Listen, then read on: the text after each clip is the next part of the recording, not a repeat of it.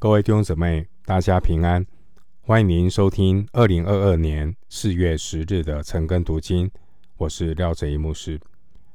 今天经文查考的内容是《以斯拉记》第七章十一到二十八节，《以斯拉记》第七章十一到二十八节内容是亚达薛西王的谕旨。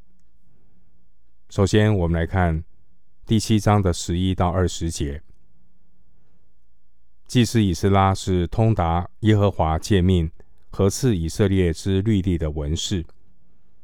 亚达薛西王赐给他諭旨，上面写着说：“诸王之王亚达薛西，达于祭司以斯拉，通达天上神律法大德之文士，云云。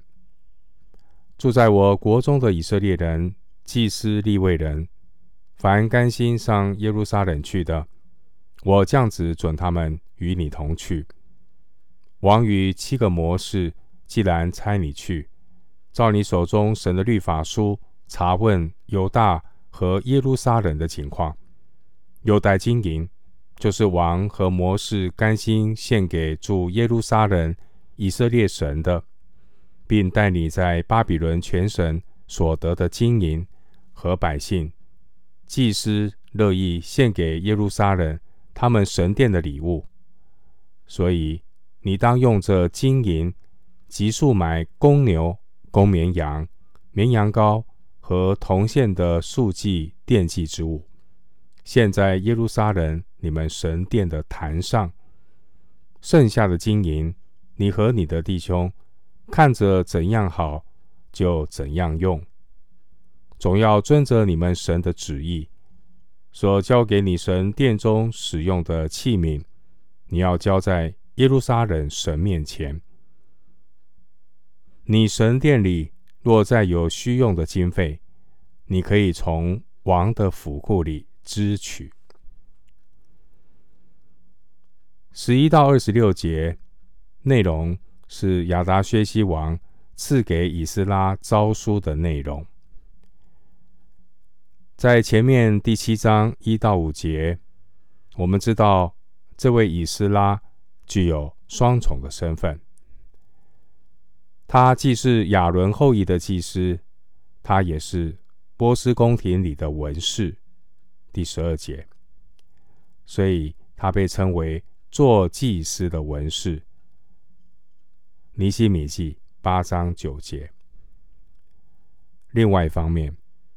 我们看到亚达薛西王的谕旨内容，非常的合乎摩西的律法。参考十四节、十八节，很可能亚达薛西王的这封谕旨呢，是以斯拉帮助他起草里面的内容。经文十二节提到诸王之王，原来是亚述王的称号。后来也被巴比伦王和波斯王来沿用。这段经文的背景，当时以色列人被掳已经过了约一百五十年，而重建圣殿也已经有五十八年了。但在巴比伦，仍然有这么多神的百姓，他们甘心回耶路撒冷。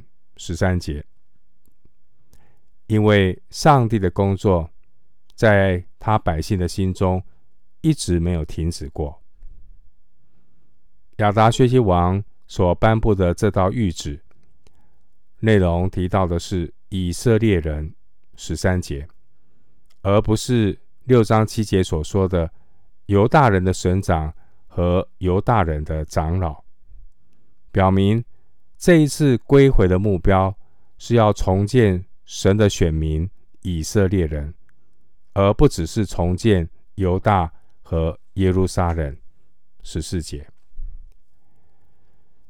十四节提到七个模式，这是指波斯王的枢密院，由七个地位很高的王公贵族组成。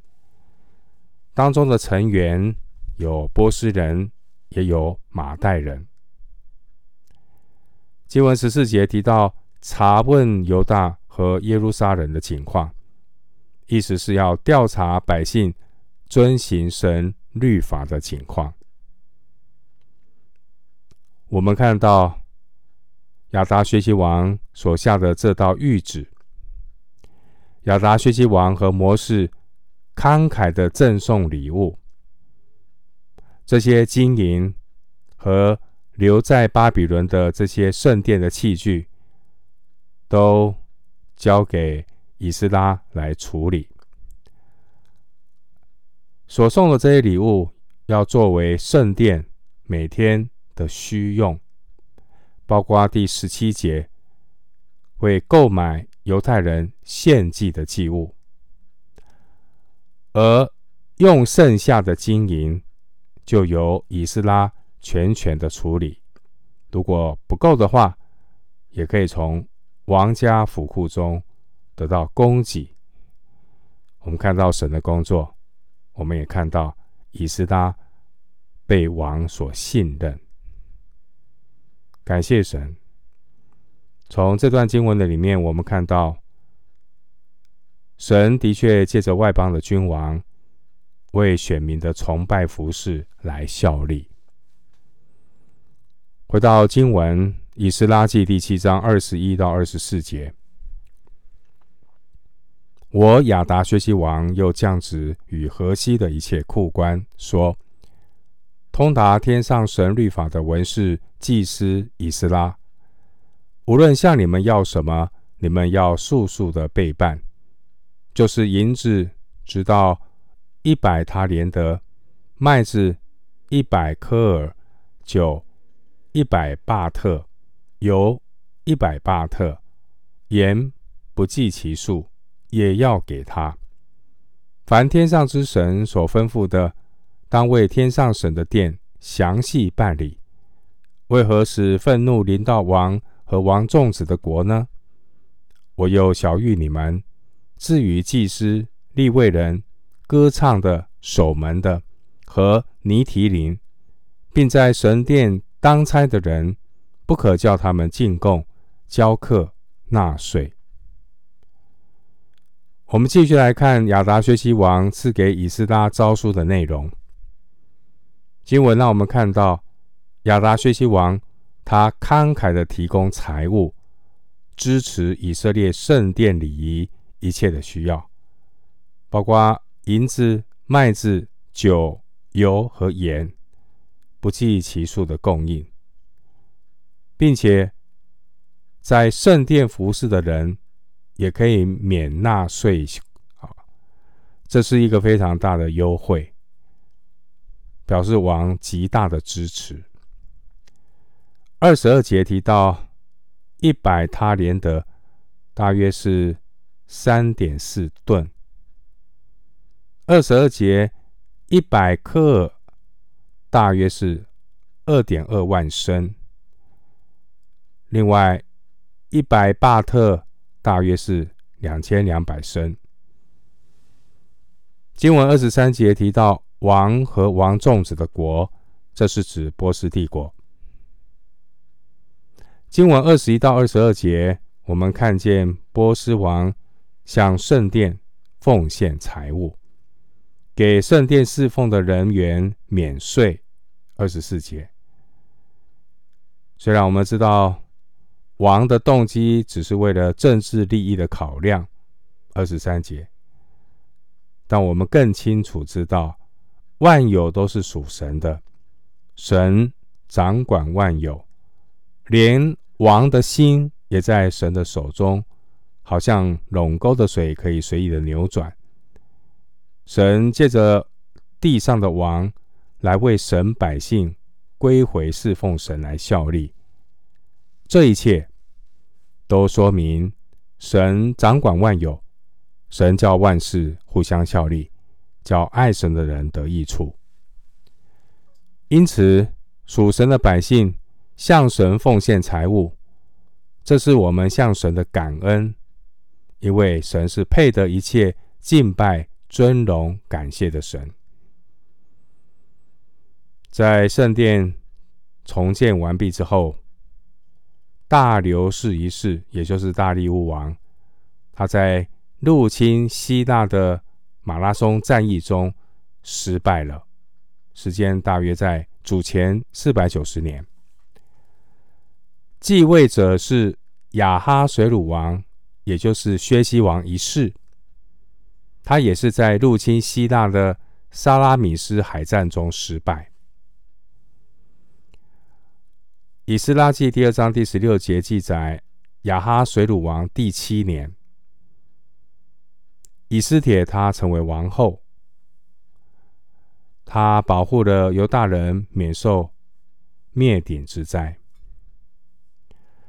薛西王一世之后呢，继位者就是二十一节的亚达薛西王。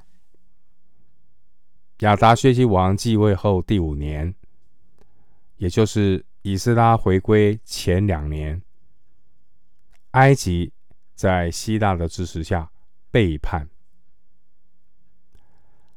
经文二十三节，亚达薛西王说：“为何使愤怒临到王和王众子的国呢？”亚达薛西王他可能认为，埃及之所以会背叛，是天上神的惩罚。二十三节。后来，在以斯拉回归四年之后，波斯终于平定了埃及的叛乱。在以斯拉回归之后九年，波斯和希腊签订了卡里阿斯合约，带来了三十多年的和平。又过了四年，亚达薛西王再度的派。尼西米在亚达薛西王二十年的时候，带领第三批的渔民回归。参考尼西米记二章一节。所以这些外邦君王，他们做这些事情的背后动机，是希望神明的保佑，神明的赐福。回到经文。以斯拉记七章二十五到二十六节，以斯拉要照着你神赐你的智慧，将所有明白你神律法的人立为士师、审判官，治理河西的百姓，使他们教训一切不明白神律法的人。凡不遵行你神律法和王命令的人，就当速速的定他的罪，或致死，或充军。或抄家，或囚禁。经文二十五到二十六节，亚达薛西王派遣以斯拉回犹大和耶路撒冷，来监督百姓有没有切实的遵行律法。七章十四节，并且要教导百姓关于律法的内容。二十五节。这目的呢，可能就是为了要安定民心，所以王就赐给以斯拉任命官员的行政权力，二十五节，也赐给他治使、充军、抄家、囚禁的执法权力，二十六节。经文二十五节，我们看到亚达薛西王，他清楚地认识到河西的百姓。遵行神的律法，的确对稳定波斯帝国有很大的帮助，并且这些律法和帝国的利益并没有什么冲突，所以他很乐意的这样的去做，让他们遵行律法。今天世上的政府如果也能够效法亚达薛西王，让这些信靠上帝的圣徒，可以尽前端正、平安无事的度日，他们也必能蒙神赐福。所以，请我们多多的为在上执政掌权者来祷告。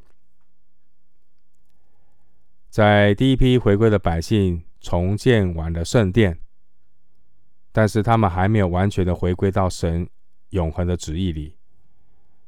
所以呢，耶和华神要进一步的在他百姓当中做做恢复的工作，让神的权柄该再一次的显明在他们当中。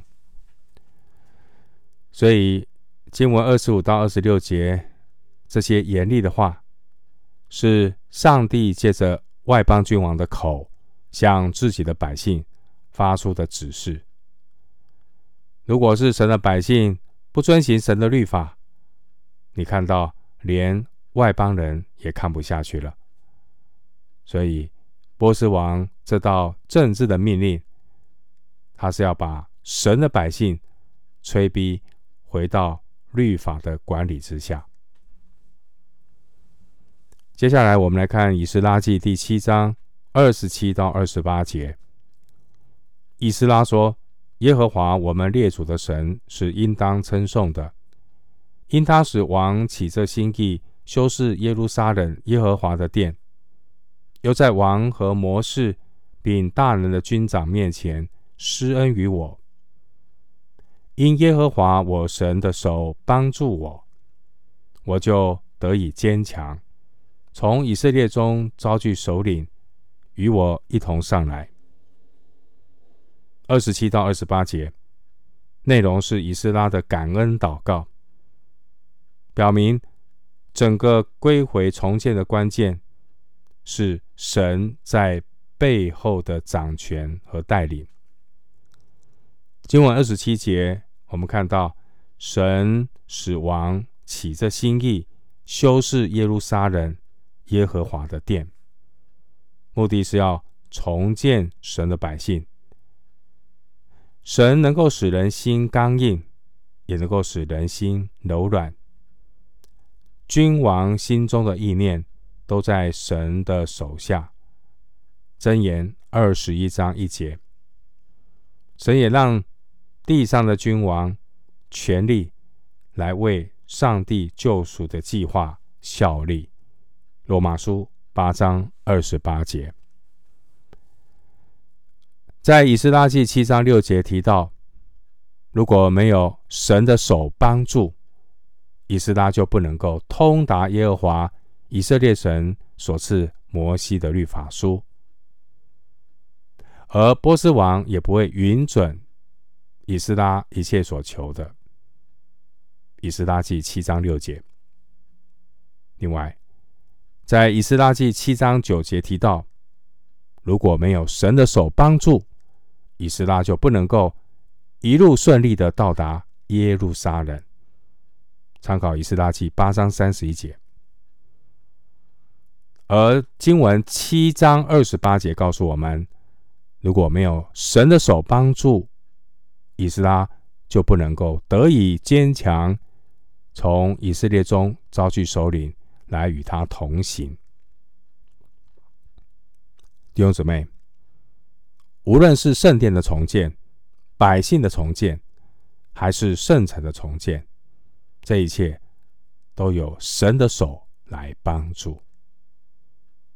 换句话说，无论是先归回的所罗巴伯、耶稣雅，还是后来回归的以斯拉、尼西米，他们都一样的敬虔，因为都是神激动人心的结果。